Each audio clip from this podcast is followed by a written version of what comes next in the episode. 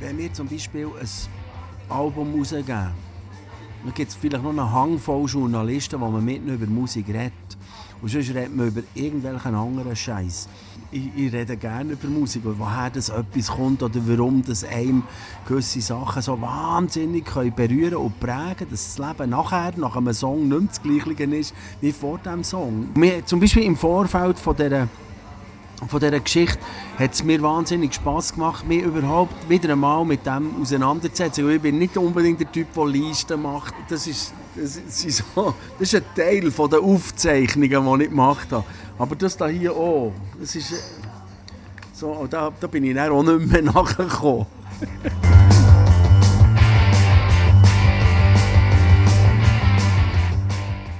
Der Soundtrack vom Bühnenhuber.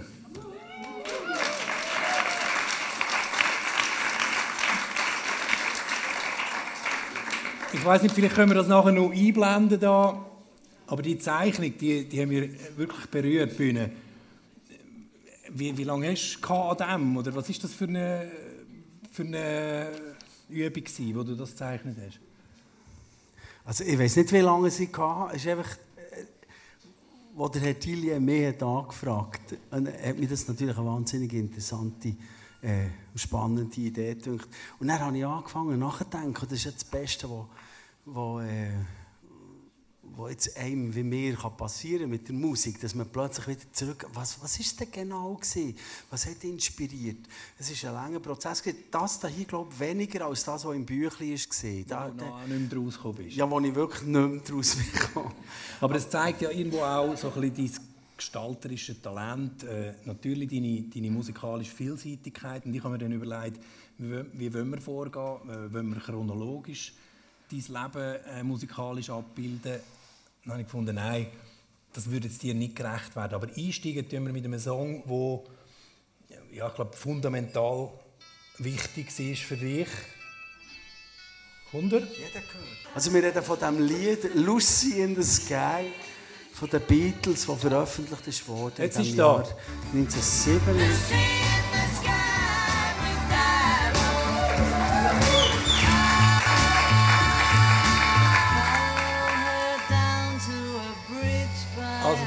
Du magst dich erinnern, wie du zuerst mal mit den Beatles in Kontakt gekommen bist?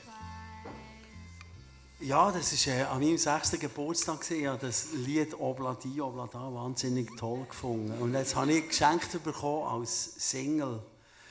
Und äh, dort hinten drauf war aber das Lied gewesen, «Back in the USSR». Und dann, das ist, glaube ich, das erste Mal überhaupt so ein bisschen der, der Rock'n'Roll ähm, Touch drin gewesen. Und «Lucy in the Sky», wo ja früher ist veröffentlicht wurde, ist erst nachher gekommen.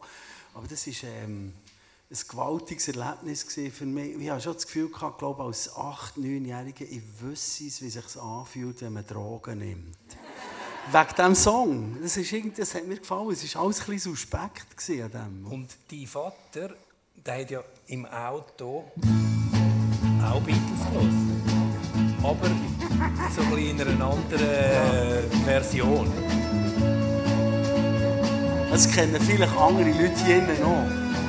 Die, James Last hat das ganze Album aufgenommen. So. Das ist Glenn Miller. Nicht? Das ist Glenn Miller. Das.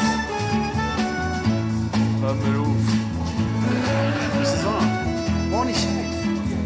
Glenn Miller Big Band. Du hast mir gesagt, Der Ben ist auf das gestanden, aber er hat eben auch...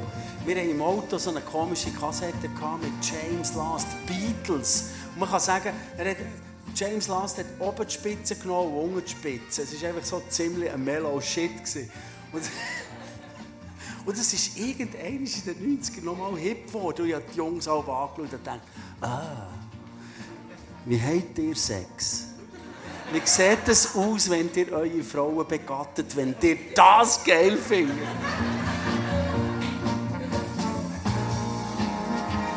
Also mit dem Vater im Volvo umeinander kurven, Glenn Miller hören, irgendwie so ein spezielles Kassettengerät. Das war in diesem Volvo drin, oder? Ja, die waren so gross wie, äh, wie Videokassetten, denkt es mir fast. Nein, ein bisschen kleiner, aber nein, schon, es waren einfach vier Spur, vier Spur Kassetten. Gewesen. Dann hast du einen Knopf drücken, dann ist einfach der Tonkopf auf die nächste Spur runtergegangen. Irgendwo. Das, also, das ist mehr oder weniger willkürlich passiert. Auf ein komisches Gerät. Das hat er, glaube ich, auch nicht so lange mögen haben im Markt. Jetzt hören wir ein bisschen Musik, die deine Mutter gelost hat.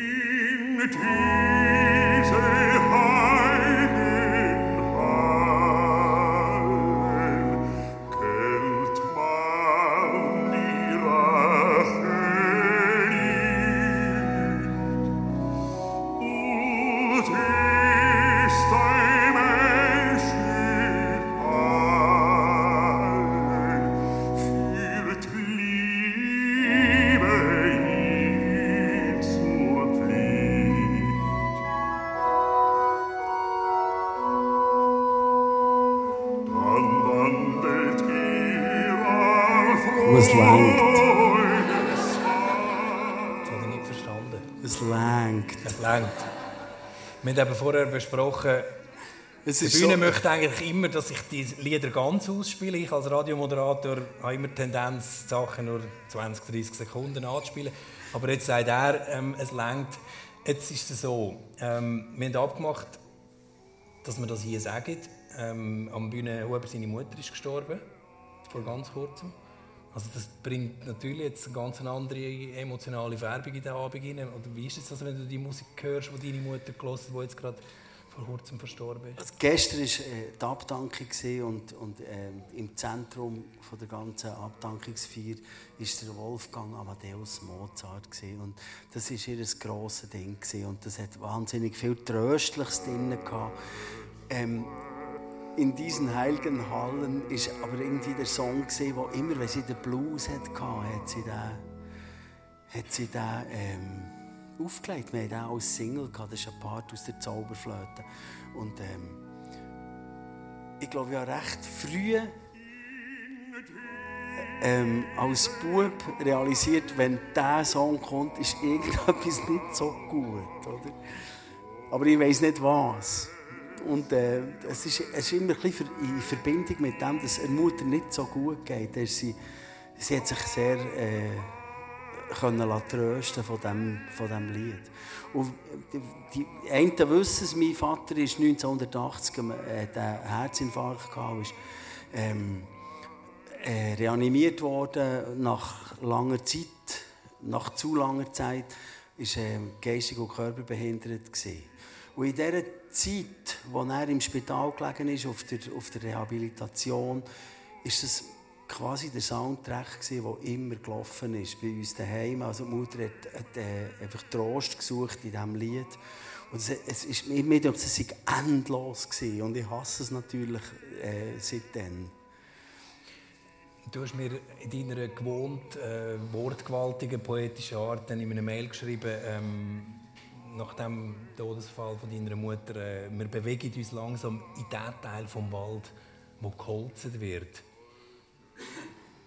Also die Endlichkeit, die wird einem in so einem Moment ja, Ja. immer wieder bewusst. Und Ja, du bist, also, ja, ich habe das Gefühl, natürlich mit, mit 20, 25 fühlt man sich ja, unter Vorbehalt ähm, ziemlich unsterblich oder man ist sehr weit weg von diesem Thema. Es ist ja auch nicht so, dass wahnsinnig viel gestorben wird in der Umgebung, wenn das nicht Grosseltern sind. Oder? Und plötzlich ist man, also in dem Alter, wo ich mich jetzt halt äh, durch die, die Tage schlage, ja, sterben plötzlich Freunde äh, und, und die Eltern sind weg. Und das ist natürlich schon, äh, ja, es wird einem das Thema Endlichkeit wird, wird einem äh, bewusst. du hast schon mal ein Lied, ein Lied geschrieben über das, genau. Das war aber, glaube ich, für deine Großmutter. gewesen.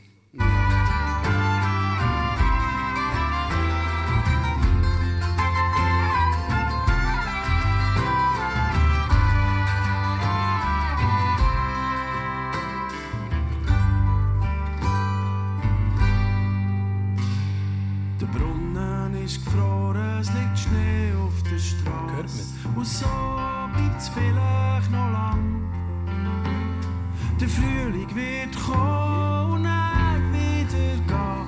Wer weiß, vielleicht merkt man's nicht mal. Ich hab dich gestern vermisst und ich vermisse dich heute. Und morgen wird's genau so sein. Ich hab dich gestern vermisst und ich vermisse dich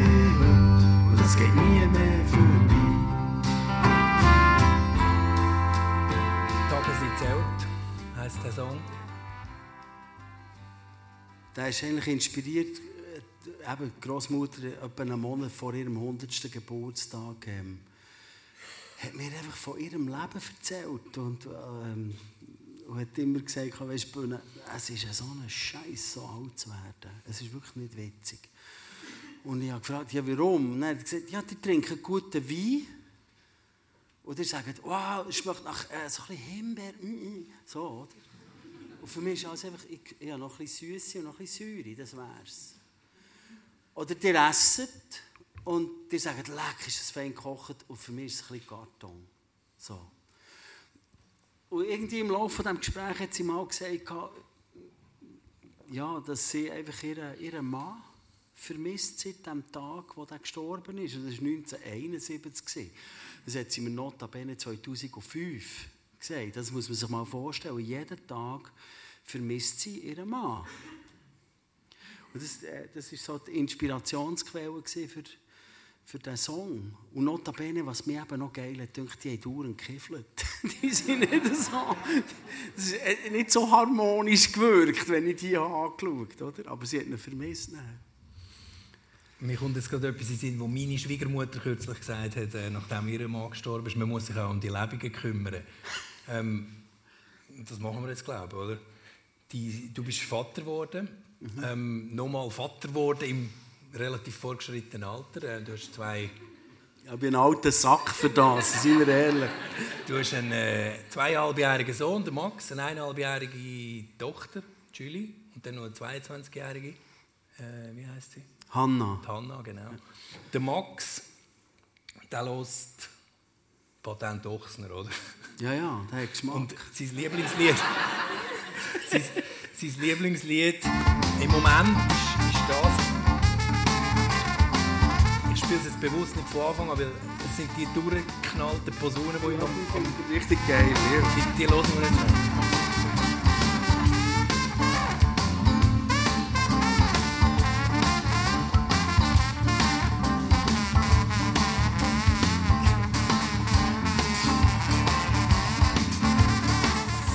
the Sea heisst der Song von Dan Dochsner live. Genau. Aber wenn ich ehrlich bin, er, er findet natürlich etwas noch ein bisschen geiler. Das ist das Baut Moos Gitarre Solo vom Gisu. Wo er, wo er noch abliegt am Boden und er streckt die Füße auf. Und das, das macht er dann immer nachher. und ich habe ihm eben eine Trompete gekauft.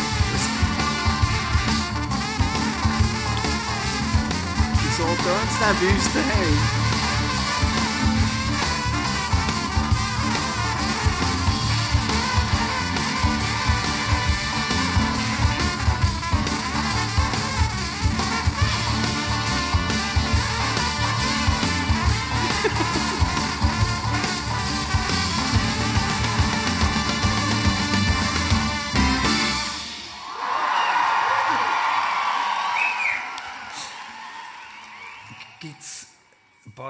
Parallelen zwischen deiner Kindheit und der Kindheit von deinen Kind? Ja, also ich glaube schon.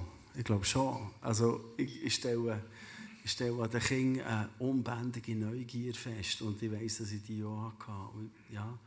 und das ist ja das Schönste, glaube ich, was wir überhaupt an den Kindern sehen wie ungefiltert und unbremset und ohne irgendwelche Vorurteile, die auf alles gehen. Alles. Die interessieren sich für alles. Und das, das ist das, was ich das Gefühl habe, wenn man sich dort nur eine kleine Tranche abschneiden könnte und, und irgendwie ins Alter hineingehen und einfach offen und neugierig bleiben, da ist schon viel passiert in meinem Leben. Und wenn man es jetzt so ein bisschen örtlich anschaut, du bist im Charner, Charnergut, heisst das, das Arbeiterquartier, wo du aufgewachsen bist. Und deine Kinder jetzt, die wachsen auch in Bern, aber in einem anderen Quartier. Ja, Arbeiterquartier, ja. Also im Industriegebiet. Ähm, ja, also du, späte 60er Jahre, oder, deine Kindheit, du hast, du hast mal gesagt, das war so der totale kulturelle Schmelztiegel, Portugiesen, Spanier, Italiener, ja. äh, 100 Kinder auf der Straße. Ja. Äh, wie hat es geschmeckt dort? Also eben etwas ist interessant, es ist ganz lang gegangen, bis ich es gecheckt habe. Ja, zum Beispiel, äh, ich habe in einem sogenannten Scheibenhaus gewohnt. Das hat, äh, es ist achtstöckig und zwei Stegenhäuser gehabt. Und dann bin ich von der Schule heimgekommen, bin ich da rauf mit dem Lift und dann bin ich im fünften Stock einfach vor allen Küchenfenstern durchgelaufen. Und bei den Italienern hat es immer so gut geschmeckt. Und ich habe nicht gewusst, was das ist, aber warum schmeckt es bei den, bei den Schweizern hat es immer anders geschmeckt. es ist so, ich bin dort durchgelaufen, es hat mich betört.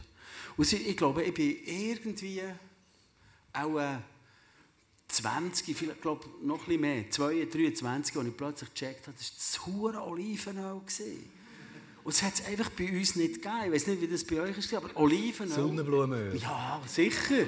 Sonnenblumenöl, Rapsöl oder Erdnussöl. Ja. Und dann irgendwann sind der Hu reingeknallt in deine Kindheit, oder?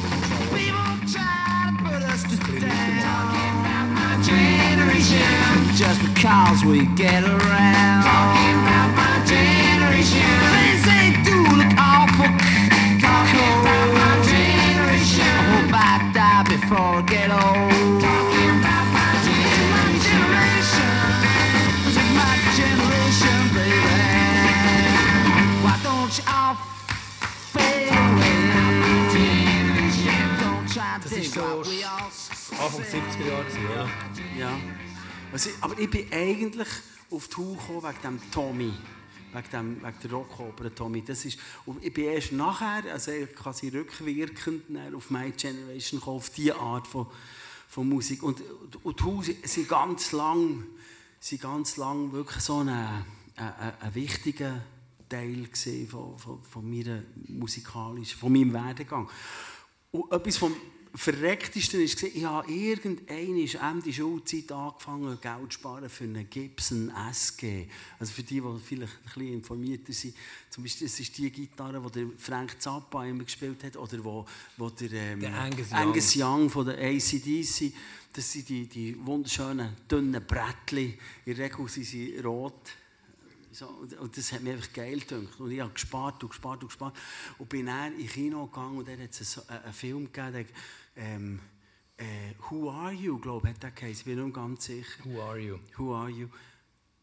Und ich bin dort gesehen, den Film geschaut und bis zur Pause hat der Townsend schon zehn von denen verschwartet ich, ich bin wirklich, also, ich glaube es nicht. Ich spare und spare komme nicht auf einen grünen Zweig und ich will genau so eine Gitarre. Und das ist der erste und bis jetzt einzige Brief, den ich je an einen, einen Rockstar geschrieben habe. Ich habe, ich habe ihm geschrieben und gesagt, wäre es echt möglich, kannst du nicht eine auf die Seite tun für mich?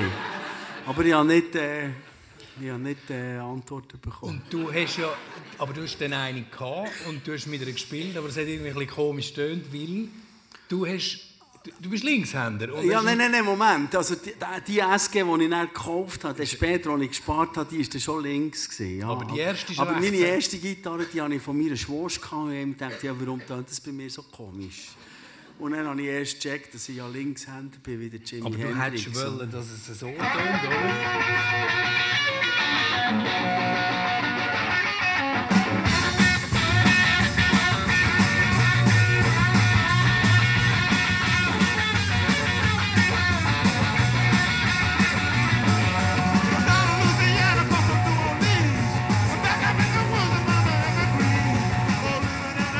Johnny B. Good, aber eben in der Version von Jimi, Jimi Hendrix. Ja, ja, ja, ja. Das ist ultimativ. Es gibt keine geilere Version. Ja, da ist alles drin. Da ist alles drin. Jetzt hast du mir gesagt, bei diesem Song da müssen wir den Schluss auch noch hören, oder? Ja, ja, ja, ja. Sicher. Also wir, wir müssten den ganzen Song hören. Nein, was noch viel schöner wäre, wir müssten die Chuck Berry-Version hören. Das war schon mal ein Welthit. Aber das pimperlige Gitarre oder so. Und dann stellt man sich vor, wenn man Jimi Hendrix verstehen muss man das anhören. Das war ein, ein Tsunami, der ist gekommen. Das hat einfach das war eine Energie, ein Sex, eine Aggressivität, eine unglaubliche Kraft. Und am Schluss reitet er quasi seine Gitarre und dann hört man auch, wie die Rösser durchgehen. Ganz am Schluss, die brennen durch. Es gibt einen Unfall.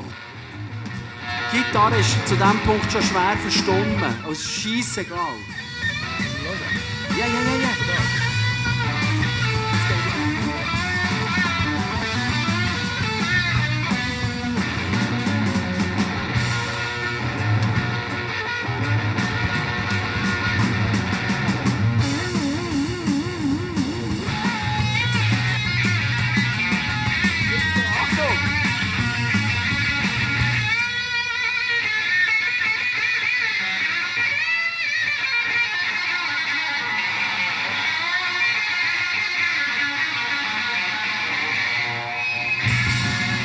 Sachen draus.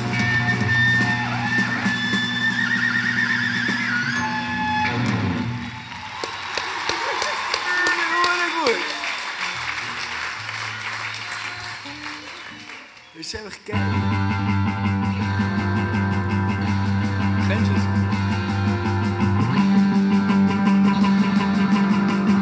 Also wenn man jetzt das so hört, die Musik, dann könnte man eigentlich denken, dass Tier dann auch hätte können, so eine, eine Bronco werden oder so etwas. Ja, schon. Eine Gitarre schlingende Alternative zum Polo Hofer oder so. Also ein richtiger Rocker bist du in der Jugend. Schon.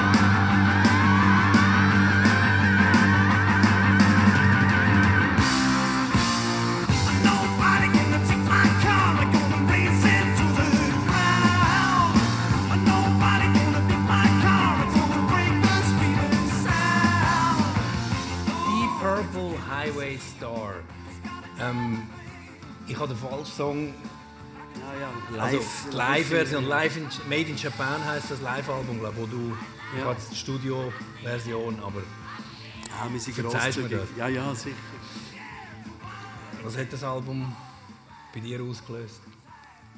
Es ist vielleicht genau der gleiche Ecke wie im Jimi Hendrix, die ungestümen, wahnsinnigen Gitarren ich habe diese Energie wahnsinnig gern gehabt und ich habe sie noch immer gern. Also, es ist, äh, ja, also ich finde, eine richtige, durchgeknallte Gitarre ist einfach, ich glaube, immer noch das Geilste. Ob schon, natürlich jetzt als 56-jähriger Mann darf man das eine oder das andere in Musik auch noch schön finden, aber, aber so eine richtige, ja, ein Gitarre-Solo, das, nur als Beispiel, man könnte ja sagen, ich bin 25 Jahre in diesem Business und man, man, man ist dann plötzlich auch ein bisschen ausgepufft. Das muss man ja zugeben. Gewisse Sachen machen einem nicht mehr so wahnsinnig Angst, andere machen einem mehr Angst, aber man ist, man ist irgendwie ein bisschen, ein bisschen abgeklärter vielleicht. Aber dann ist zum Beispiel, wo wir im Landesmuseum gespielt haben, hat er derart ein geiles Gitarre-Solo gemacht, dass ich alles vergessen habe und den Song etwa zehnmal zu schnell angezählt habe. Und währenddem das Band geht, normalerweise hebt mir der Drummer an den Zügel und so, und dann geht er dann ganz langsam in, die, in das Tempo zurück, das es muss, muss haben hat er das nicht gemacht. Und ich habe irgendwann gedacht, äh, geil, geil, geil. So, und dann, oh, aber hinten raus wird es ja der richtig tricky. Geht's nämlich, es geht um schnelle Gitarre und Pianoläufe. Und die haben einfach alle zusammen das sie haben. Und nach dem Gig habe ich gesagt, oh leck, das Tempo war geil. Und alle zusammen, ah, das ist viel zu schnell, viel zu schnell. und ich sage, ja, irgendwie hat es mir das Richtige. So. Und ich glaube, wir werden den Song ab jetzt immer so schnell spielen. Und, das hat, und genau das, hat, das ist ausgelöst durch das Gitarre-Solo. Wenn Energie sich auf die Gitarre sagt und dann eine Lautstärke, fängt es an zu flattern und dann, dann ja, das ist wie eine Droge für mich. Das finde ich jetzt richtig geil. Also jetzt haben wir den, den Rocker, Bühnenhuber, schon mal in verschiedenen Facetten kennengelernt. Dann hat es aber so wie so eine einen intellektuellen Einschlag gegeben, dann plötzlich, oder? In deiner musikalischen Ja, sorry, sorry. Sorry, ich habe nichts dafür.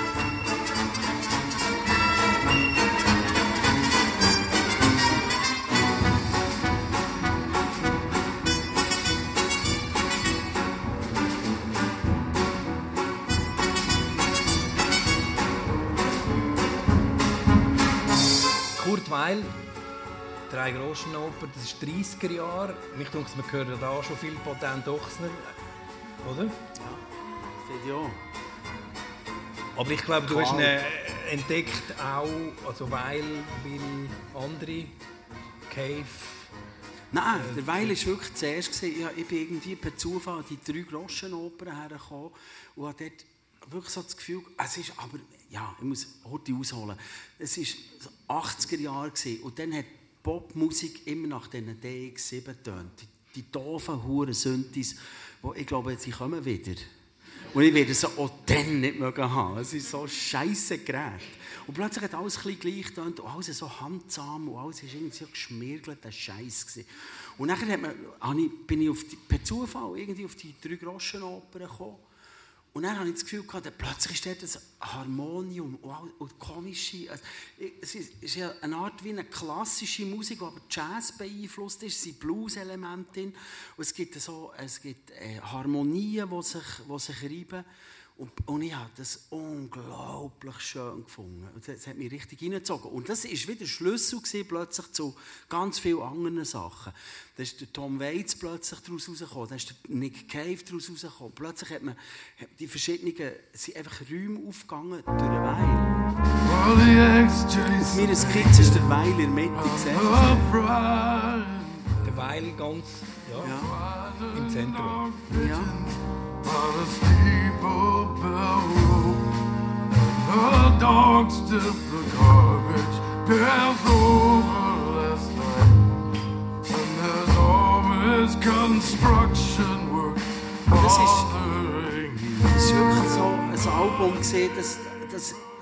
Swordfish Trombone, das ist für mich so eine ultimative Erkenntnis gesehen, wie Musik auch kann sein, populäre Musik.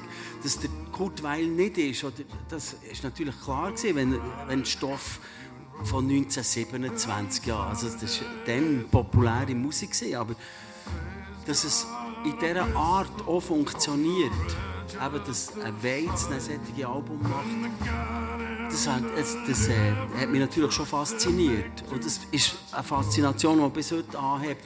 Und ich glaube natürlich, diese Art, der Umgang mit Songs, mit Klängen, mit eher schrägen Instrumentarien, so, das hat mich sehr, sehr geprägt. Übrigens, ähm, das sind dann noch weitere Aufzeichnungen und, äh, vom, vom Bühne. Nein, es ist ein Bürolist nämlich darüber. Ja. Und da hat es eben dann gerade noch etwa drei, nein, vier Tom Waits Songs drauf. Ich habe mich jetzt auf einen ja. konzentriert. Also das, das könnt ihr nachher noch anschauen. Also es sind noch, noch etwa 80 weitere Songs, die wir äh, heute Abend wahrscheinlich nicht alle gehört. Mal, wir werden sie nachher noch die, die, nicht, ähm, wo wir nicht auf der Bühne spielen, die laufen nachher noch einfach hier. So als quasi kuratierte, exklusive Playlist vom Bühnenhuber, oder? Nick Cave hast du noch angesprochen.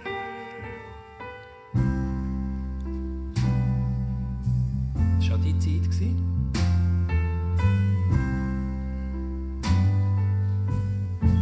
Das ist allerdings ein Song, viel später noch, wir waren auf Tournee in, in, äh, in Madagaskar. Das ist auch noch gut. Das ist geil. Patent Ochsner in Madagaskar. Wir haben in Fußballstadien gespielt, vor 40.000 bis 50.000 Zuschauern. Ohne Scheiße, es ist wahr. Es ist wahr. Fußballstadien? Ja.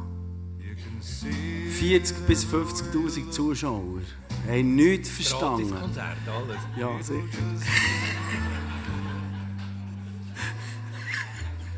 Was hast du gemeint?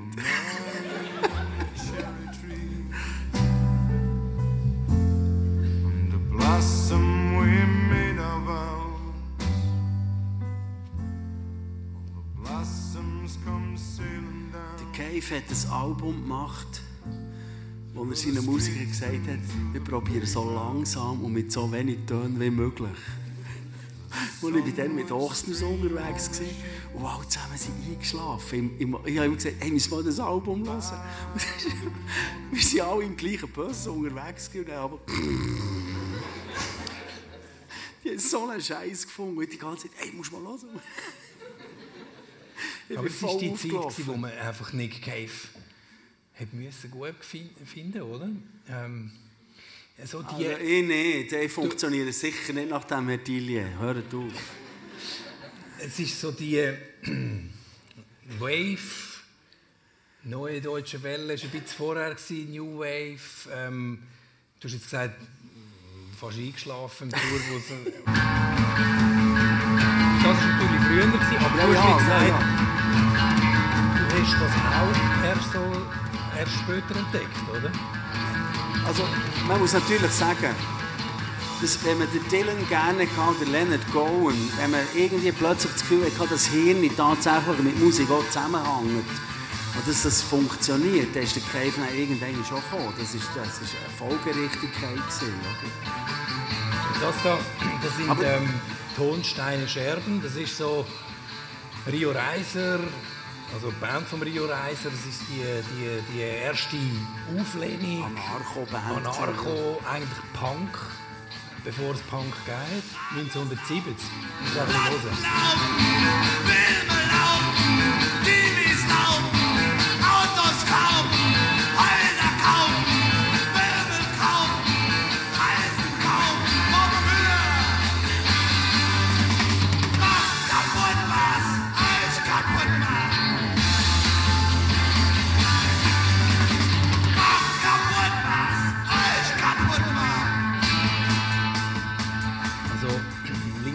Alternative Häuserbesetzerszene äh, 1980 oder wenn ist Dreital? 81 ist Dreital besetzt worden. Da bist du 19 mhm. Mhm. Was hast du gemacht? Ich war dort dabei. Gewesen. Was haben deine Eltern dazu gesagt? Nein, die haben das nicht so mitbekommen.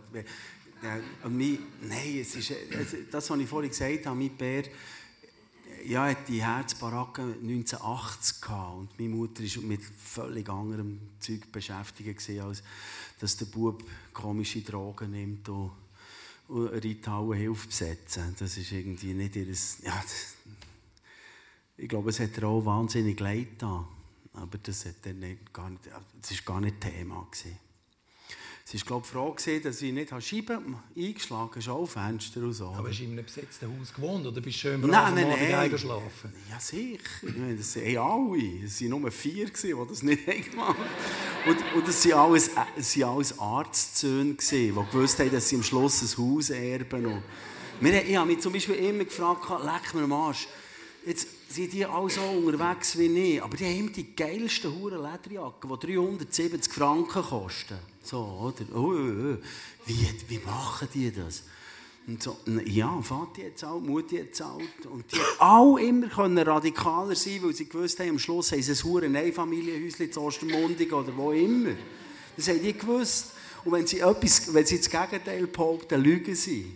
Die, die, die haben von Anfang an gewusst, sie werden erben und es wird um Millionen gehen. Dann kannst du mit 19 natürlich schon eine Ecke radikaler sein, oder?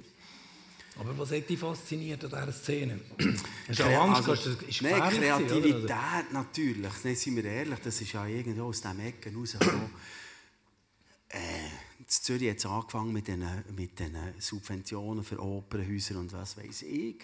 Und nachher ähm, äh, bist zu Bern an einem ähnlichen Punkt gewesen. Es eine subventionierte Kultur gegeben, aber das hat ja uns jetzt nicht wahnsinnig interessiert. Dort sind wir ja nie gesehen. Und nebendran musst du es einfach irgendwie organisieren. Du hast aber nicht die richtigen Plätze gehabt. Du hast eben den John Travolta Bullshit gehabt, oder? Irgendwie die Night Fever, Night Fever. Und das war die andere Kultur. Gewesen. Zu denen hast du nicht hören Es war ganz simpel, Disco-Fuzis oder Freaks. So, wie früher Beatles, Rolling Stones oder was weiß ich. Man, man tendiert auch in jungen Jahren dazu, irgendwie zu kategorisieren. Und das ist klar, man will einen Platz, wo man die eigene Kultur kann leben kann. Das hat, hat auch funktioniert. Das ist auch immer noch das lebigste Haus in Bern. Auflehnung, Absturz.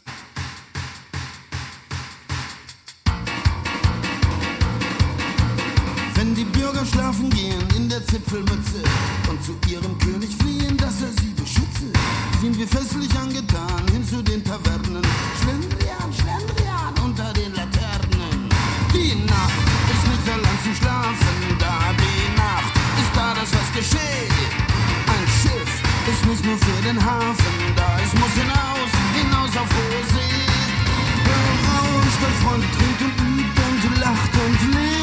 schönsten Augenblick. Die Nacht, die man in einem Rausch verbracht, bedeutet Seligkeit und Glück. Die Nacht, die man in einem Rausch verbracht, bedeutet Seligkeit und Glück. Also auch ein bisschen die Romantisierung vom, vom Absturz vom Rausch, oder? In dieser Zeit natürlich. Als junger Also wenn ich jetzt ehrlich bin, das ist ein Thema, das beschäftigt mich noch immer. Also, ich, Ja? Nein, also ich weiß nicht. Ich, ich glaube, die Welt ist einfach phasenweise nicht so gut zu ertragen, wenn man nüchtern bleibt. Und du, hast, du hast viel mit Drogen experimentiert in Ja, schon, Zeit. schon, sehr. Ja, ja. Ah, Ich habe schon, ich habe schon auch Grenzen kennt. Und aber, äh, ja.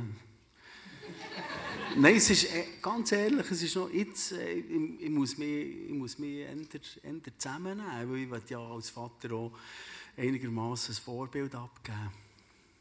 Also es sind ein Haufen Kollegen sind zugrunde gegangen, also gestorben, Ja. hast du mir gesagt. Ja. Was ist denn dein, äh, dein Anker, dein Rettungsring gewesen? Wo, warum hast du dich dort irgendwie nie Ich ganz es, ich weiß es wirklich, ich weiß es wirklich nicht, aber es gibt, es, ich glaube, ich bin verspielt am Schluss, von, von, wenn, wenn du über alles zusammen schaust. Ich habe unglaublich viel geraucht. Ich habe drei Päckchen geraucht im Tag und, und äh, ich bin einfach, ich bin ein Suchtsack. Ich bin so auf die Welt gekommen. Bin, und es geht eigentlich darum, dass, dass ich irgendwie im Laufe von diesem Leben ähm, das kann balancieren kann. Dass ich kann sagen, ich muss nicht immer draufhauen. Aber wenn ich, wenn ich die Momente nicht habe, wo ich nicht draufhauen kann, dann ist irgendetwas ziemlich blöd. Also ist für mich etwas nicht so gut. Und, und ich habe zum Beispiel aufgehört zu rauchen aus barer Spielfreude. Ich bin mit dem Freund Tissi, der ein Haus in Spanien hat, ähm, bin dort immer schreiben, komponieren und probiert Album irgendwie klar zu bekommen. Und er schreibt drei Bücher für Filme. Und wir sind in der Hütte gesehen und er ist dort und er macht einen Strich für jede Zigarette. Und ich sage, Tissi, hör auf mit dem Scheiß. Am Schluss hast du genau wie ich drei Päckchen geraucht. Und er so, Ja, willst du einfach willst du, ja, Strichchen machen? So. Dann, ja, ja. Wir waren immer am Abend hackendicht gewesen vom roten Wein. Also, das System war, wir haben zusammen, ich oben unter dem Dach, er unter im Keller am Arbeiten. Und in Nacht, äh, am Abend sind wir zusammengekommen, mal hat er gekocht, mal habe ich gekocht. Aber es war immer gleich, im Moment, wo wir sind zusammengekommen, haben wir eine Flasche Wein aufgetan und haben angefangen zu rauchen und essen. Und dann, also zuerst essen, dann rauchen und trinken. Und dann haben wir weitergefahren, dann haben wir nur noch geraucht und getrunken. Und dann sind wir breit gewesen und dann sind wir weiterarbeiten. So, das war immer so. Gewesen. Und dann, er mit seinen scheiß Strichchen, hat gedacht, das geht ja nicht. So. Und dann ist es fertig wir sind heimgefahren zusammen und dann haben wir in Perpignan eine Autopanne gehabt. Dann sind wir dort geblieben hängen haben das Auto müssen dort lassen und sind am Abend auf den Talgo, der von Barcelona her ist, gekommen, in Perpignan zugestiegen. Und ich, ich habe noch drei, nein, ich habe noch eine gehabt, der Tissi hat noch drei gehabt. Und ich habe so blöfferig dem Tissi gesagt, schau jetzt mal hier mit deinen doofen Strichchen. Ich zeige dir einfach mal, wie man aufhört zu rauchen. So.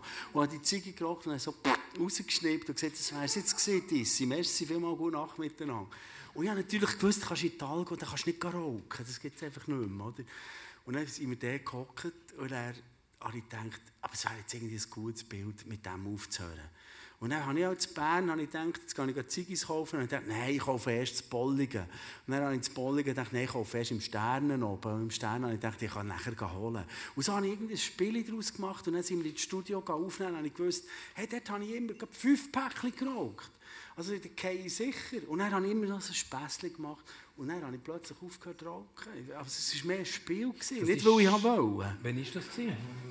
Äh, 208, glaube 2-0, aber noch, noch nicht so lange her. Aber die, die, die ich. Das ist bevorzugt... jetzt schon recht lang, 10 Jahre. Ich meine, Jimi Hendrix ist nicht so alt geworden, im Fall.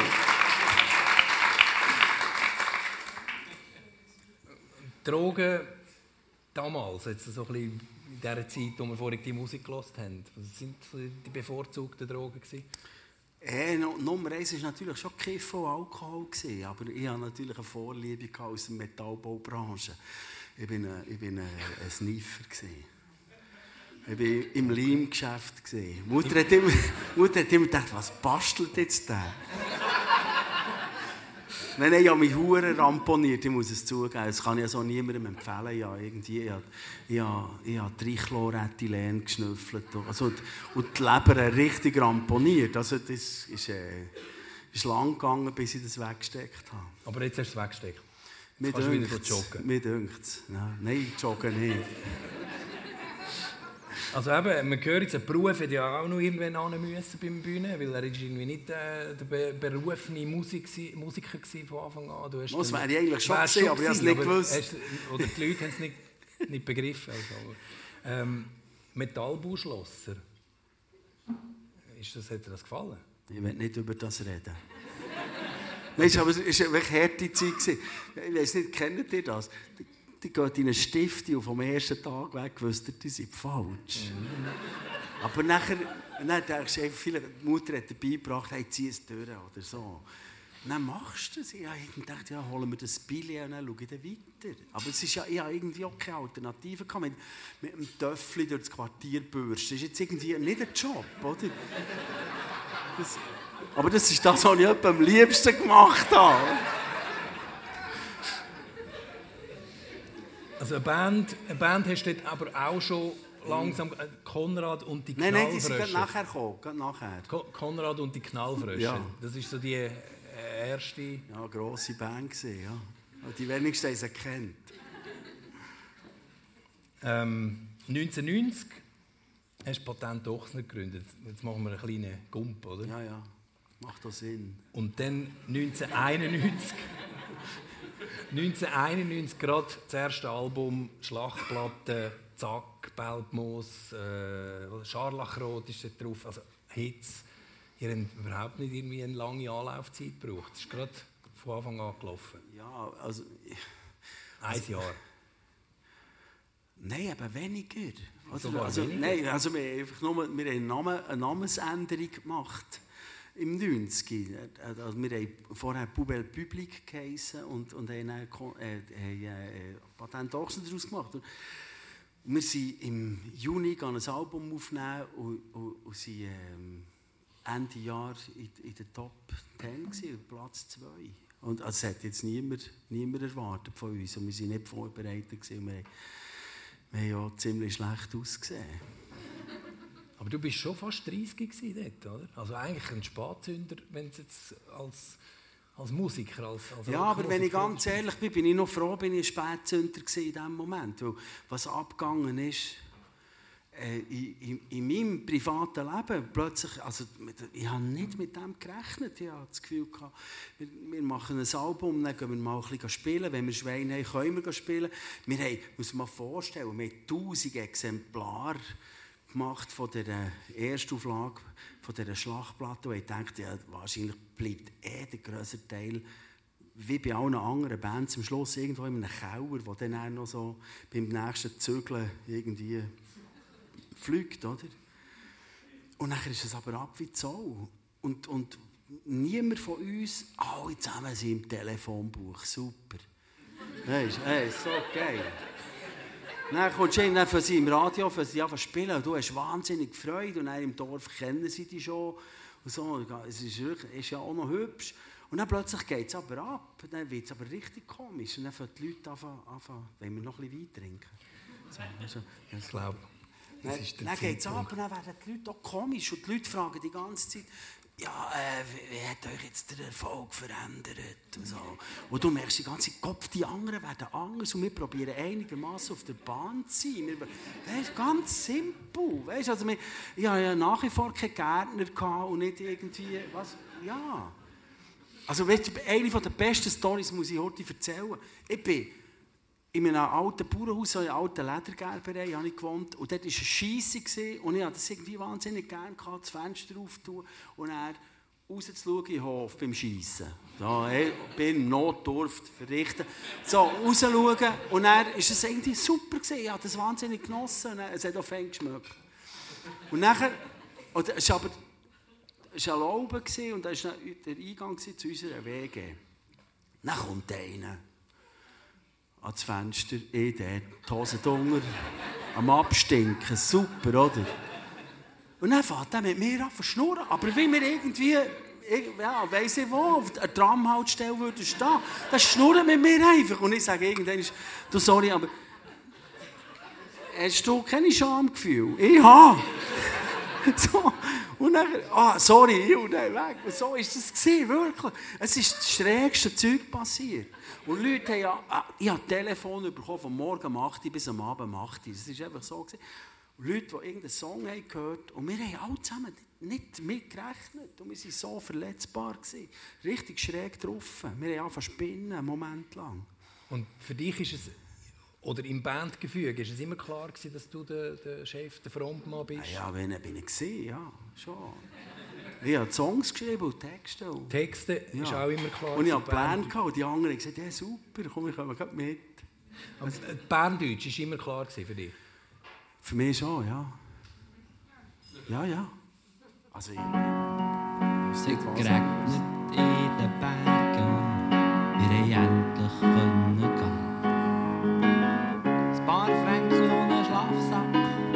ist alles um Reika. Wir sind einfach vor daheim mit Gitarren und Tambourin. Schon gleich sind wir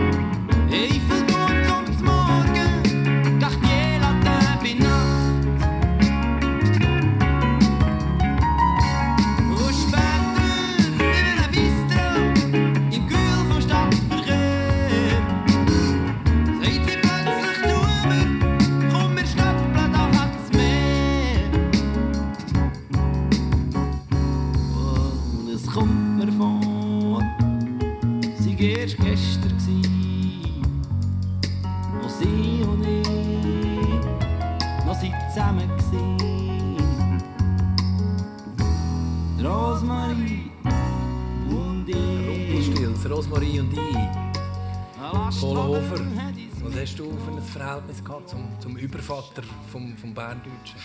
Ja, äh, am Anfang, mit, also ganz am Anfang natürlich, als das Album ist rausgekommen ich war einfach auf der Stelle Fan gewesen, und so stark, dass ich zum Beispiel auch, als ich gewusst habe, dass der Haneri und der, und der Güdel haben irgendwo in Lorraine gewohnt und mein Bär hat in Lorraine zu Bern seine Bude gehabt und ich bin manchmal einfach so schauen, wo die wohnen. Ich bin einfach...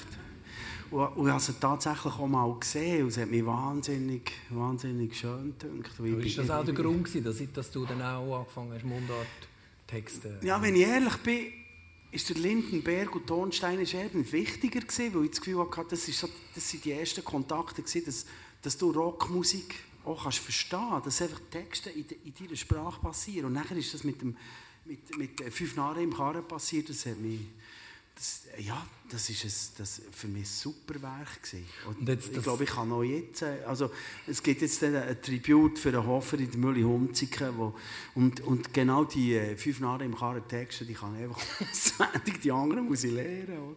Ich habe jetzt bewusst ähm, diesen Song ausgewählt, weil ja dort auch so das, das ewige Fernweh ähm, thematisiert wird, wo bei ganz vielen Berner Musiker, äh, Mundartmusiker äh, immer wieder kommt, bei euch auch.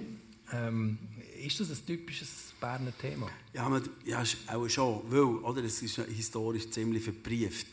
Zürich ist alemannisch. Das ist recht viel Streiter. Bern ist keltisch. Das kommt aus Irland, Bretonen und so, die haben bei uns Einfluss gehabt. Wir sind Kelten, ihr seid Alemannen. Das verändert die ganze Sachlage. Das muss man einfach einpacken. Es ist nicht besser oder schlechter.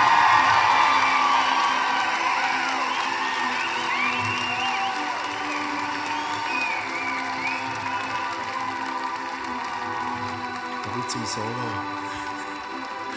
Dort, wo der Max durchgeht.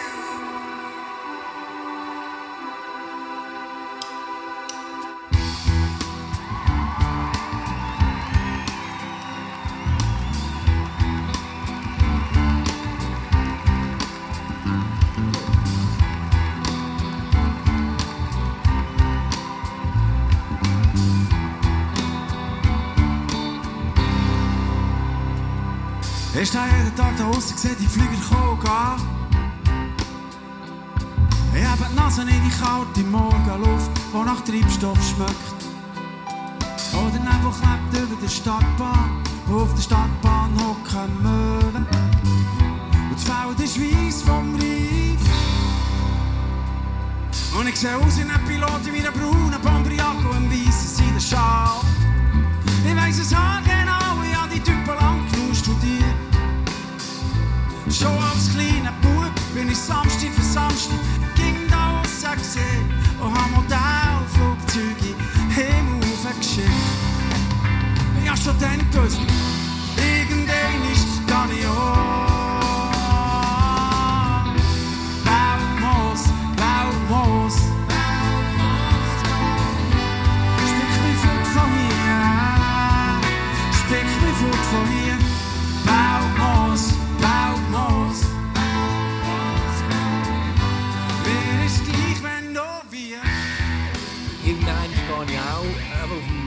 Flugplatz baut hast vorher gesagt, äh, du, we- dein Vater war ist, Pflegefall, gewesen, schon sehr früh, also wo du eigentlich in dem Alter gewesen wärst, wo du hättest können oder auch wollen reisen und bist du aber nicht gegangen, weil du das Gefühl hast, ich muss da bleiben für meinen Vater. Ja, es ist jetzt vielleicht irgendwie ein eine Sulz-Story, ich weiß nicht, aber das, mein Vater ist, ist äh, drei Wochen lang im Koma gelegen und es war eigentlich ein klarer Fall, gewesen, dass er, sein Wunsch war immer, gewesen, ähm, dass man sofort abstellt, wenn er in diese Situation geratet. Und ähm, ich war 18 gewesen. also meine Mutter und meine Schwester haben re recht früh sagen, der Wille vom Bär ist, das nicht durchzuziehen. Oder? Man konnte abschätzen, was das bedeutet. Das Hirn ist grob geschädigt und körperlich hat man dann Tests machen, hat man können die Halbseitenlähmung hat man auch im Koma können feststellen. Und, ich bin aber mit 18 ich weit entfernt gewesen, zu sagen, ähm, ja, stellt all die Maschinen ab. Das konnte ich nicht. Können. Es war für mich ganz, war eine, eine Horrorvorstellung. gewesen. Und ich bin jeden Tag, drei Wochen lang, bin ich ähm, ans Bett vom Bär und habe ihn angeschaut. Und nach drei Wochen habe ich gesagt, okay, ich weiss, es ist sein, sein Wille, oh, ich könnte abstellen. Ist irgendwie, der Weg bleibt mir irgendwie offen.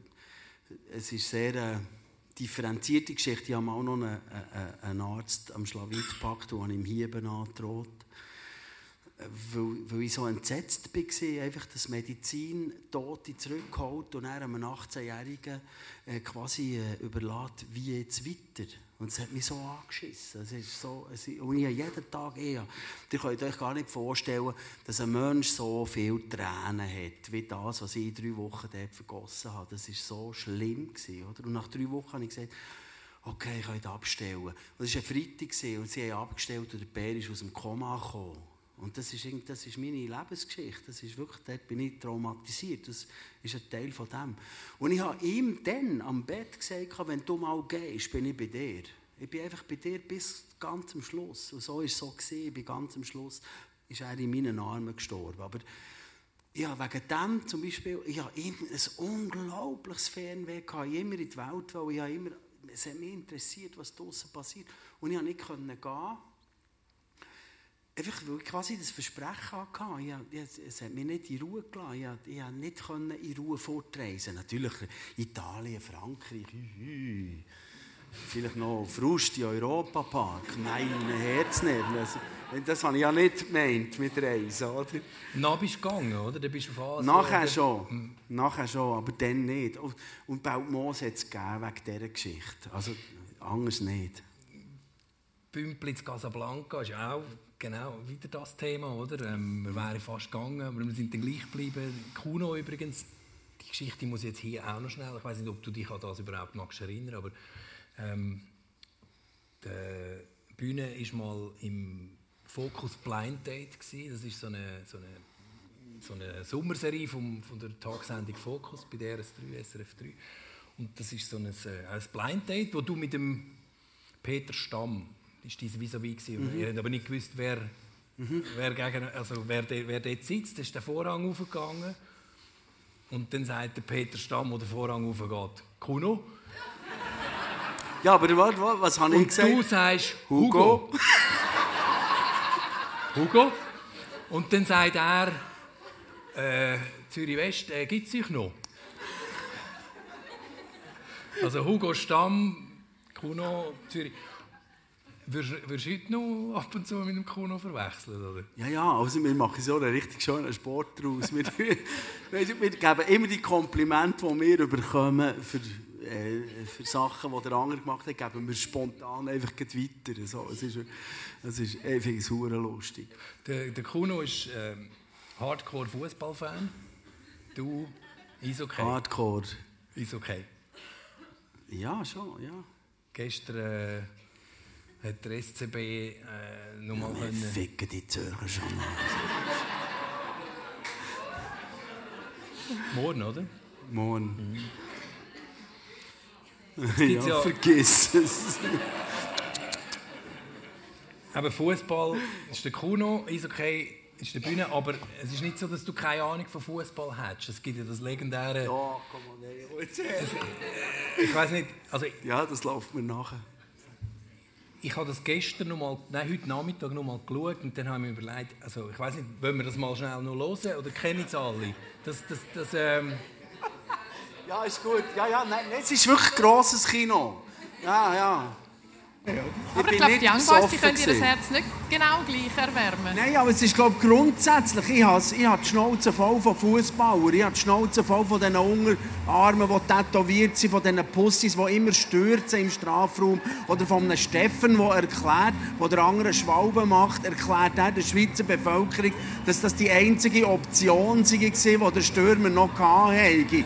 Und wenn ich dann da außen die Männer anschaue, oder, wenn mal einer eine Schwalbe macht, dann ist es also wirklich ein Drama. Dann schießt es alle zusammen aber richtig an. Ich, ich habe einfach diesen Sport gerne, weil er viel unverfälschter ist, weil es tougher ist und weil es, weil es nicht so uniformer Scheissdreck ist, wenn ich in Italien den Buben zuschaue am Strand, wie sie schurten, stehen alle bei einem Freistoß her, wieder Ronaldo und alle zusammen späuen um. Und dann ist irgendein Scheißball, der irgendwo in die Gelateria reinfliegt. Und dann rennen sie. Es ist alles irgendwie so Pussy-Zeug. Ich muss nicht mehr schauen. Ich werde wahrscheinlich auch die Europameisterschaft nicht schauen. Und WM schon lange nicht mehr. Ich kann mich betrinken in dieser Zeit. Das ist ein Scheisssport geworden. Einfach. Und die Beschisssicher von FIFA. Alles ist alles einfach abgekartet und blöd. Das regt mich auf, das ist hier nicht. Also bleiben wir doch oh, beim ja, Positiv, ja, ja. oder? Beim SCW.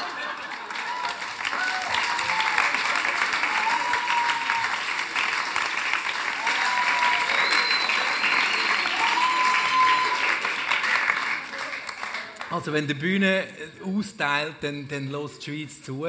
Ähm, also ist ja auch, also ist wirklich eine wahnsinnig bildhafte Sprache auch, oder? Das ist, äh, ist fantastisch. Was ich noch interessant finde jetzt daran, ähm, der Mann, der nach dir ein Interview gegeben hat am Teleclub, an diesem Eishockey-Match, das ist heute Abend da, ist ein Fußballer, der allerdings auch ähnlich Mühe hatte mit dem Fußballbusiness, der Benjamin Lüthi von, von, von GC, das ist heute Abend da.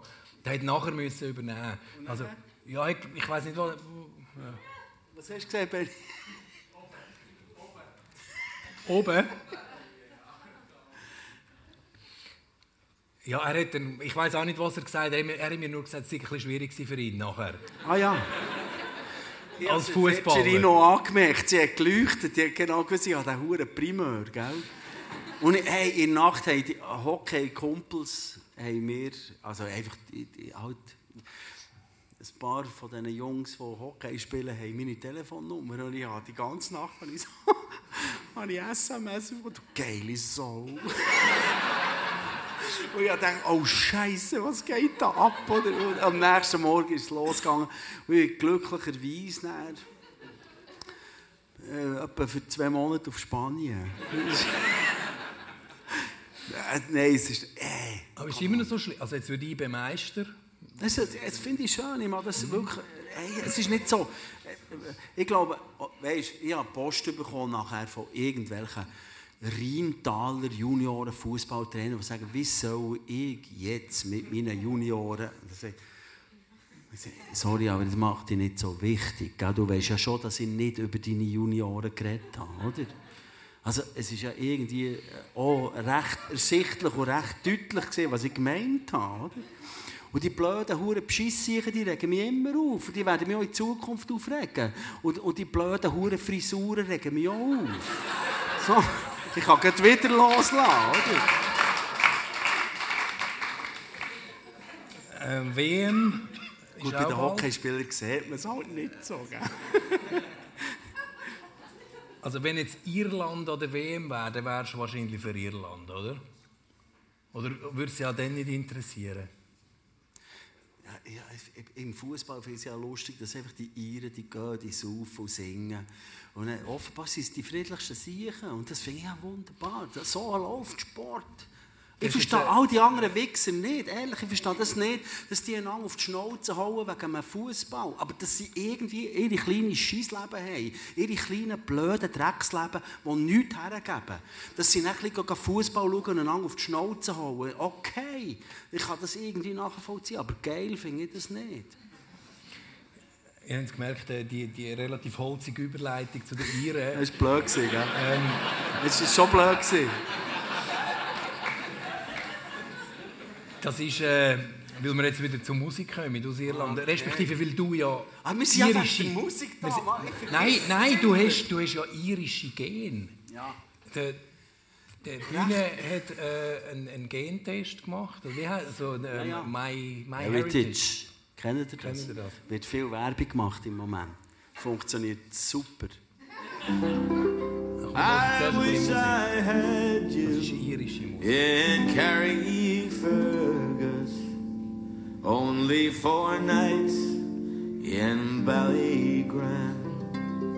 I would swim over the deepest ocean, the deepest ocean, to be by your side.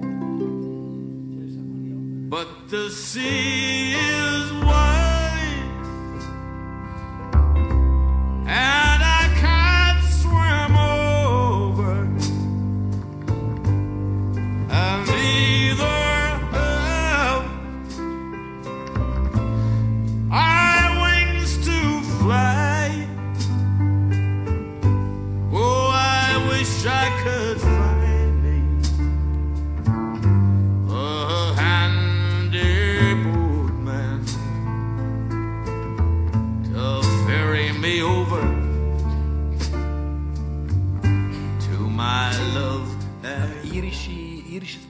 Hast du?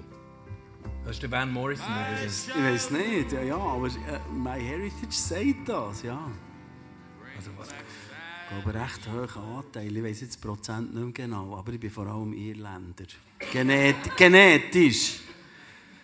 Dann habe ich, noch, etwas, noch ein bisschen Spanisch und dann habe ich Mittelamerika auch. Aber es ist recht einfach. Da ist einfach ein Spanier rübergegangen ab 1400, wie viel? Kolumbus? Ah, geil. Hat einen Film gesehen, gell? Der ist übergegangen, der hat dort hier eine Frau geschwängert, ist mit der aber auch zurückgekommen, sonst geht es ja nicht auf. Und das ist auch mein mittelamerikanischer Teil. Oder? Und dann habe ich noch ein bisschen Marokko, dann noch ein bisschen Bretonen und noch ein bisschen Nordspanien eben. Das sind immer die Kälte.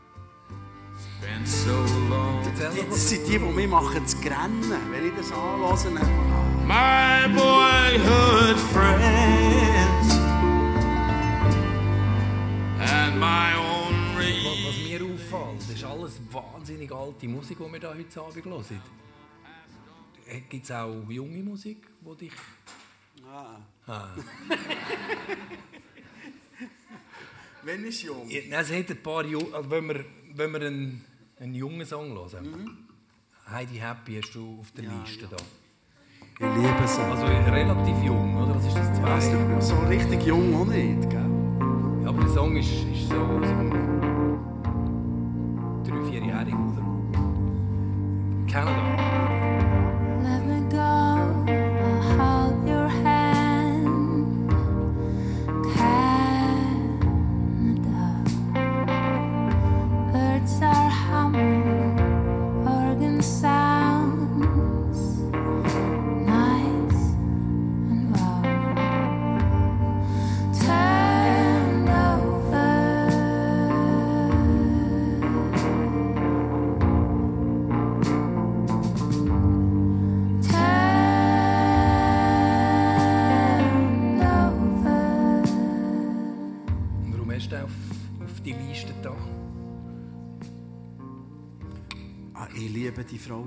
Das ist, äh, die hat eine Stimme, die geht mit, mit rein. Das ist, es, gibt, es gibt keine in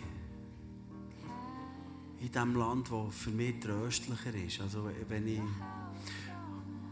ich hatte, eine, eine Lampe mit den Ohren auf, auf der vorletzten Tournee, einen Hörsturz und, und, und, und das macht einen wahnsinnig empfindlich, weil ich irgendwie im Bandauto nicht mögen mitreisen und ja, ich habe es nicht ausgehalten, all die komischen Geräusche und, und so. Ich habe Heidi Happy einfach auf dem, auf dem iPod gehabt und, und, und habe und als ich das ganze Album habe ich, habe ich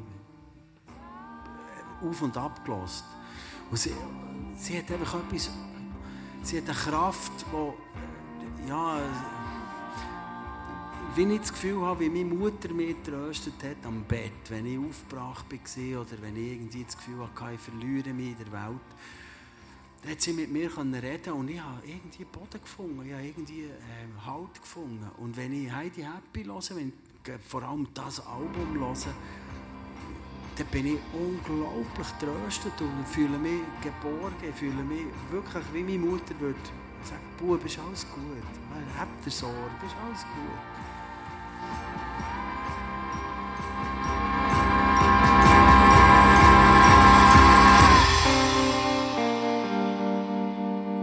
Wenn ich jetzt noch auf die, auf die wunderbare Collage schaue, dann ist da noch unten links äh, Manu Chao, Clandestino. Und du hast mir gesagt, das sei ähm, das letzte Album wo dich so richtig äh, geflasht hat, so richtig äh, weggehauen hat. Das ist jetzt auch schon wieder, äh, wann ist das rausgekommen? 98, 20 Jahre, auch schon wieder her. Mhm.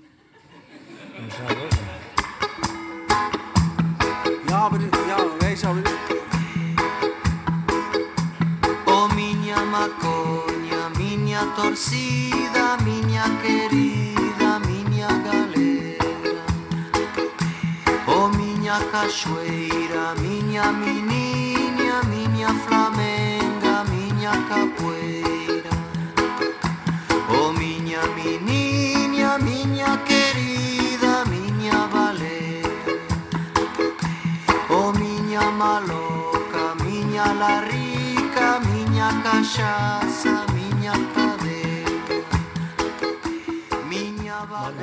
Ja, ich muss einfach fairerweise sagen, es ist das letzte Album, das mich wirklich als Gesamt wirklich hat reingenommen hat. Und ich sage, das hat meine Arbeit geprägt und verändert.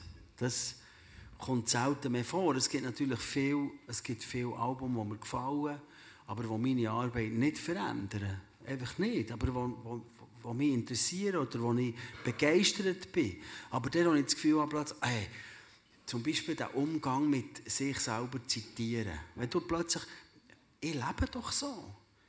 Ich singe fast jeden Abend die gleichen Gute-Nacht-Lieder meinen Kindern.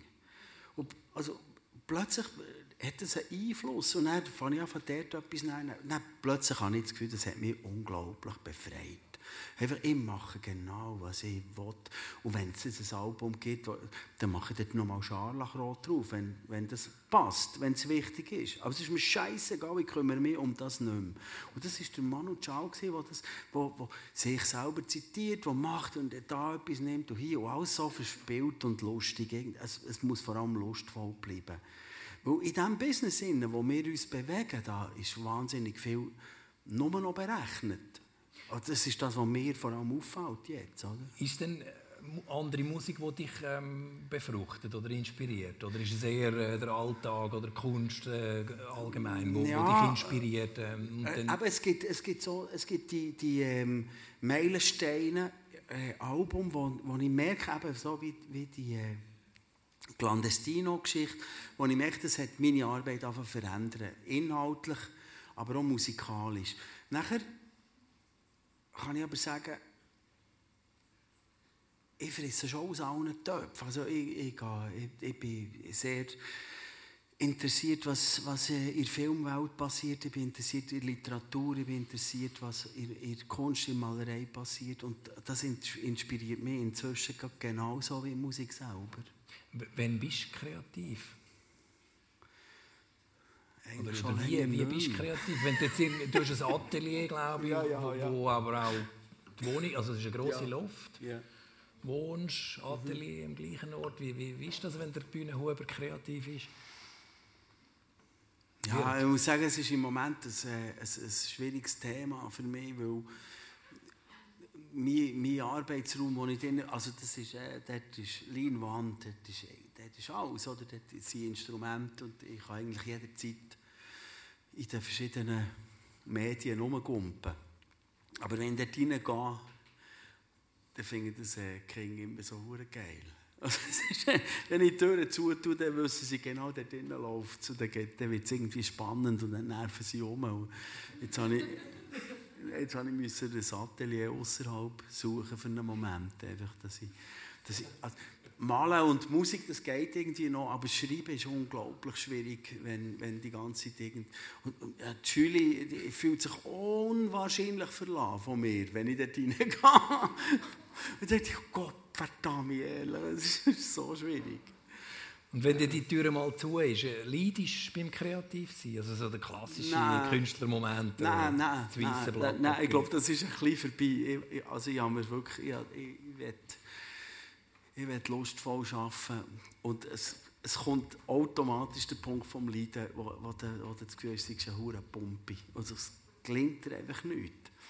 Der kommt automatisch, aber der eigentliche Prozess von von dem- das kreative Schaffen, das probiere ich so lustvoll und verspielt wie möglich zu machen. Und manchmal machst du halt unglaubliche Umwege. Das geht viel über Zeugs, wo du denkst, den ganzen Tag machst du nur Bullshit. Einfach nur blöde Seich. Als Beispiel, die Kleine isst und sie isst wie eine Sau. So, also dann, fing, dann habe ich stegreifmässig, ich habe sie gewickelt, dann habe ich gesagt, dann ist es warm, draußen ist es kalt. Das Mimi, ich sage ihr Mimi. Mimi ist noch jung, der Papa der ist alt. Das eine gibt es gratis, das andere wird zahlt und das Mimi hat noch Reis im Viertelspalt. So. Dann bist du mit dem unterwegs, oder? So. Und genau der, von dort aus geht es irgendwie weiter.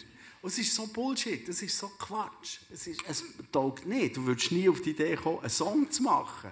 Es ist das, was passiert. Und von dort aus mit diesem Spirit probiere ich zu arbeiten. Und bist du dran im Moment? Ja, ja, schon. Genau das ist rausgekommen. es ist noch genau auf diesem Level. Okay, also eher ein spielerischer Umgang mit, äh, mit, mit, mit, der, mit der Kreativität Schon. äh, im Moment. Äh, Ja, ja. Ah, ich fürchte, im Moment läuft es mir aus dem Ruder. Ja. Weißt du, mit einer toten Mutter im Ecken geht irgendwie der ein bisschen verloren. Leiden an den Regeln des Musikbusiness, dort, da weiss ich, das gibt es immer wieder bei dir. Also da gibt es auch wieder Momente, wo du findest, wo du mal wieder auf der Bühne einen Journalist irgendwie zusammenstuchst oder so. Oder, oder, das habe ich nur einmal. oder einfach, ja, es gibt einfach so ähm, ja, die Gesetzmäßigkeiten, wo, wo, du, wo du damit konfrontiert bist, auch als alternder äh, Musiker. Eben die, die, die Angesagten heissen Lo und Leduc und äh, Manilio und Jeans for Jesus und so. Ja, und, du, ich aber wirklich gut mache. Davon ich also finde, die machen einen guten Job. Und, und die Schwierigkeit überhaupt noch eben, von, von der Musik zu leben, man verkauft keine Platten mehr, keine CDs mehr. Und so, wie, wie gehst du mit dem um im Moment? Die Leute schauen aufs Handy am Konzert, habe ich das Handy für Ja, es ist. Ja.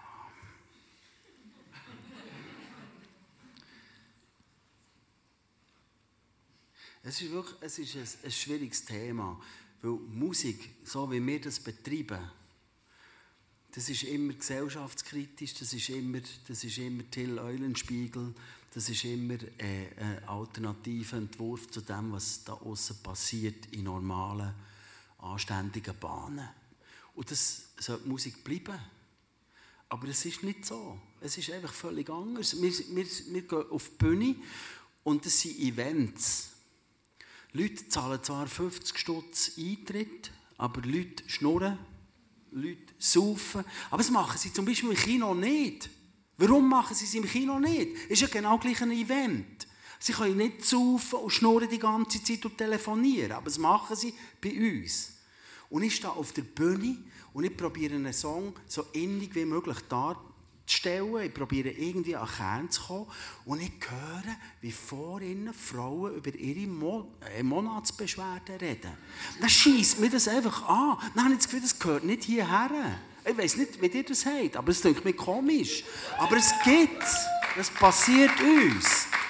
Und sagst, aber Gott verdammt nochmal, in einem klassischen Konzert passiert das nicht. Dort hocken sie da wie hergenagelt. Also klare Regeln aufstellen. Ja, Das was ihr Jack- Regeln aufstellen? Rock'n'Roll sagt, ja, es gibt die Regeln nicht. Seid frei, macht, was ihr wollt. Aber sie haben nie gedacht, dass sie nur noch Handys aufheben und telefonieren. Aber es gibt- Eine ganze Familie kommt, sie sind das fünfte höchste, sie vor mir und alle fünf filmen mich. In dem Moment, wo ich Scharlachrot singe. Und fünf stellen genau diesen Film nachher auf YouTube. Dann kannst du am nächsten Tag schauen und sie sind nur 30 cm auseinander. Stell dir das mal vor. Und niemand hat das Konzert geschaut. Das ist ja noch... Das ist ja genau der Punkt. Ich sage dann, Freunde, der Buddhismus lehrt uns, tut nicht schiessen und Zähne putzen gleichzeitig. Wo was rauskommt, ist Dreck, Schnurren und Dreck am Arsch.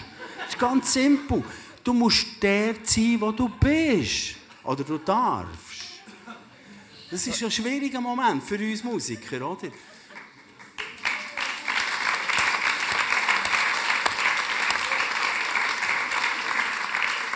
Excuse, dass ich immer so grob rede.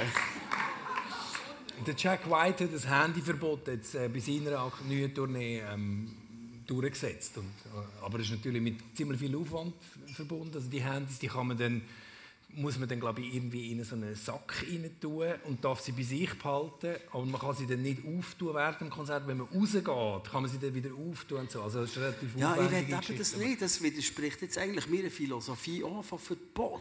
Ja, ich mein, ich, ich fände es aber eigentlich noch geil, dass die Frauen, die vorne dran eine Monatsbeschwerde haben, vielleicht mich nicht belästigen damit, während dass ich einen Song für meine Tochter singe. Verstehst du? Das ist ganz simpel. Es könnte irgendwie mit selbstverständlich. Ich meine, ach Gott. Nein, es ist wirklich ein endloses Thema. Und es tut mir, es tut mir ehrlich gesagt auch, auch langsam an den Nerven sagen, weil ganz viele Leute sagen, Mann, das, ist, das musst du einfach einstecken, das ist Entertainment, das ist ein Teil vom Business. So, ah, super. Was machst du denn da? Ich bin irgendwie, ich bin irgendwie, bö, was soll ich, Buchhalter in, in, in einer Versicherungsbude. Dann komme ich dorthin und dann schütte ich dir einfach irgendwie Kaffee in die Kompi, ist doch scheißegal, was geht mir das an? Das ist ein Event.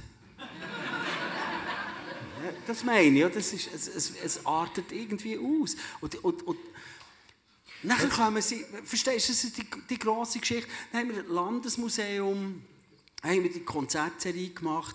Vier Konzerte, hat es irgendwie 97 Franken gekostet. Dann, dann kommen die und müssen briegen und sagen, äh, kostet wahnsinnig viel Geld. Aber dann haben wir das erste Mal Leute im Publikum gehabt, die nicht die ganze Zeit an irgendetwas rumfummeln sind. Dann zahlen sie 97 Stutz und hören wirklich zu. Und das spüren wir auf der Bühne. Es ist eben so. Wir sind besser auf der Bühne, wenn wir ein Publikum haben, das zulässt. Es ist, wenn du die ganze Zeit irgendwie am Rumkäpseln bist, fängt es einfach nicht. Es ist, ja, ganz simpel. Ist simpel. Die die ist- wissen das nicht. Die denken die ganze Zeit. Ja, sorry.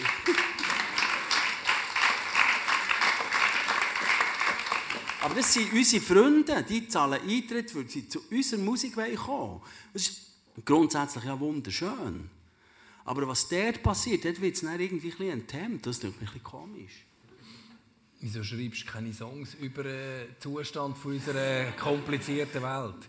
Also, äh, könnte jetzt tatsächlich, also deine Songs sind jetzt nie äh, explizit politisch oder so, oder mindestens... Also ich würde wahrscheinlich mit der feineren Klinge fechten, wenn ich so einen Song mache, als wenn ich hier auf der Bühne drüber schnurren, oder? Ich würde das schon ein bisschen anders. Ich meine jetzt nicht über, über irgendwie das Handy äh, im, im, im Publikum, sondern mehr so ein bisschen... Also es gibt zum Beispiel Musiker, die wo, wo sagen, die Zeit von der, von der gemütlichen Songs ist vorbei im Moment. Ja. Die Welt ist, ist, ist ein bisschen in einem schwierigen Ja. Zustand. Ähm, machst du dir Gedanken über das? Und schließt das- Selbstverständlich. Aber der Punkt ist, ich mag mich nicht hergeben für Songs, die genau drei Monate Gültigkeit haben. Ich, ich, gehe irgendwie, ich, ich suche einen anderen Punkt, ich suche, ich suche eine grundsätzliche Haltung.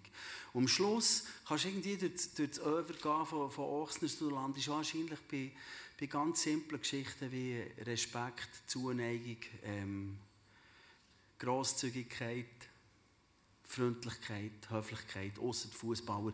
Nein. Nein. Nein, also, nein. Ich, ich, ich, ich, gehe- ich, gehe- ich gehe in die, in die recht ähm, groben Themen, die aber den Rest ergeben. Und Wo zum Beispiel dran. noch Beilage. Es war einfach ein klarer Fall. Gewesen. Wer Ochsners gelost hat, über all die Jahre hat gewusst, wo die Position ist. Das hast du nicht müssen fragen. Also der Bühnenhuber, wei- wissen ihr vielleicht, ich, ich habe es mitbekommen, du bist einer der Ersten, gewesen, der sich dezidiert äh, dort auch geäussert hat, ähm, das Wort gemeldet hat, relativ früh. Ich habe einfach Äh, zum Glück ein Mikrofon vor der Schnur gehabt. Ich habe schon ein, ein halbes Jahr vorher dezidiert ohne Mikrofon über das Gerät. Aber nochmal, also heisst das, das nächste Patent Ochsner Album würde ein explizit politisches? Nicht. Nein, ich glaube nicht. Wann kommt es raus? Weiss Oder wenn, nicht. Jetzt, haben- war jetzt drei Jahresrhythmus? Ja, ja, nein, ich probiere. Wir möchten gerne, wir möchten gerne im, im, im äh, so Mai, Juni nächstes Jahr rauskommen. Aber, ich, ich, aber dann sollte die Julie mal vor dem Fenster ein bisschen, still haben. Oder? Das, Und so musikalisch, ihr habt äh, Latin, lateinamerikanische, italienische, spanische, Klezmer, Blasmusik, irgendwie, das hat es alles schon gegeben in der Vergangenheit, Schweizer Volksmusik. Was ist im Moment, wo, wo, wo irgendwie unter den Nägeln brennt bei dir oder auch bei den, bei den Musikern von Patent Ochsner? ich, kann's gar- ich, bin, ich bin natürlich jetzt wirklich in einer rudimentären Phase mit 23 Songskizzen bin ich hierher gefahren. Und dann, die höre ich einfach im Auto. Das, das tut gut zum... Der Bühne ist mit dem Auto gekommen, übrigens. Ja, ja. Und geht auch wieder mit dem Auto. Ja, mache ich ging. Habe jetzt Billet weg für einen Monat. es, Im Moment ist, äh, es sind afrikanische, schwere Rhythmen. Ähm, und und äh, das, was die Gitarre gemacht hat, macht der Bass im Moment. Aber das sind Skizzen. Ich weiß nicht, wenn, wenn wir dann mit der Band zusammenkommen, dann geht der ganze Prozess los und dann wird es erst richtig lustig für uns. Wir sind gespannt und freuen uns. Die grosse musikalische Vielfalt. nein, nein, noch nicht ganz. Ähm, die grosse musikalische Vielfalt von Bühnenhuber, die haben wir heute Abend erlebt. Ähm, nachher, ich habe es am Anfang schon gesagt, läuft noch ganz viel Musik, wo du mir eben geschickt und aufgeschrieben und gezeichnet hast und so hier im, im, im Club mit der Bar. Ähm, wenn euch der Abend gefallen hat, dann äh, könnt ihr euch zum Beispiel auf soundtrackofmylife.ch in Newsletter eintragen. Dann seht ihr, was als nächstes kommt. Am 29. Mai äh, sind wir wieder hier. Dann geht es um Musik und Fußball. Der Benz Friedli ist dann äh, mein Gast. Und zwar ähm, ist das zwei Tage nach dem Göppfinal. Und dass es nicht so IB-lastig wird, haben wir gedacht, wir laden nur einen, einen FCZ-Fan ein. Der DJ Danik König ist mit dem Benz Friedli mein Gast. Nächstes Mal. Jetzt äh, hätte ich dir gerne ein Geschenk übergeben, wo irgendetwas zu tun mit dem Treffen, das wir in Bern hatten. Wir haben uns im, im, äh, im Schweizer Hof getroffen. Ähm, dort, wo ich plötzlich so ein Flashback hatte und gesagt hey, da habe ich genau da habe ich den, den Lemmy getroffen, den Lemmy Kilmister von Motorhead, ein Jahr vor, äh, zwei Jahre vor, vorher. Und du hast gesagt, der Film, der würde dich interessieren. Ja. Und ich habe, ihn, ich habe ihn gesucht und er ist vergriffen. Schade. Aber, Aber- ich kann damit leben. Du, ich, wenn, wenn er irgendwie kann auftreiben kann, dann, dann schickt er ihn nur. Wir sind ja jetzt in Kontakt, wir haben Genau. Telefonnummer, wir haben alles voneinander. Jetzt als Ersatz habe ich dir Vinyl, obwohl du mir gesagt hast, äh, du siehst nicht so Vinyl und so sagt dir eigentlich Wurst, äh, eigentlich digital und so. Aber ich habe gedacht, wir haben jetzt heute Abend Ah, Beatles als, als Initialzündung, Sgt. Peppers und dann Hendrix. Ah. Electric, Electric Ladyland. Jetzt, äh, was möchtest du? Möchtest du beide? Nein. Hendrix, habe ich gedacht. Hey, merci.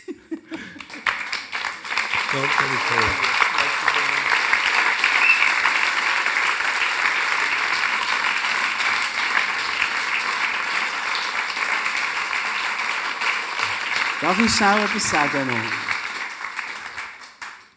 In der heutigen Zeit ist es eben auch so, dass man als Musiker, man macht ein Album. Und wo, wir angefangen haben, habe ich das Gefühl, gehabt, es etwa ein Dutzend kompetente Musikjournalisten gegeben, die daheim eine Plattensammlung haben von mindestens 10'000 Exemplaren. So. Und die haben immer erkennen, aha, da haben sie zitiert und sie tun da über. So. Und das ist heute nicht mehr. Und ich habe es wahnsinnig geschätzt, jetzt über die Woche mit dem Herrn Dillier über Musik zu reden und das überhaupt dem nachzugehen. Weil Musik ist immer noch etwas von dem, was uns einfach das tiefst aufwühlt, uns Trost gibt in den traurigen Momenten, uns Schub gibt in den besten Momenten, wo wir äh, uns vielleicht begatten und neue Kinder zeugen. Und das, das hat mir wahnsinnig gut getan, mir auf all die Fragen, die du gestellt hast, mich einzulassen. Das hat mir irrsinnig, äh, irrsinnig gefallen. Und, und merci vielmals für das. Danke dir.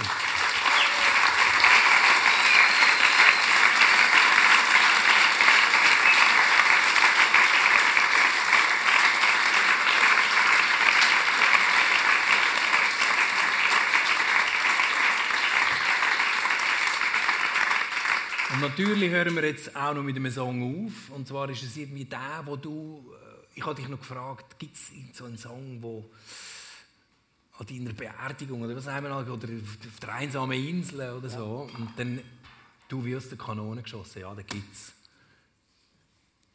Welcher ist es und warum? machen? Ja. In deiner Version, die du rausgesucht hast. ja, ich habe, genau, du musst sagen, welche Version es ist. Ja, Moon River. In deiner Version. Und warum Moon River? Zärtlicher kann, glaube ich, jemand nicht mehr singen. Das macht mich jetzt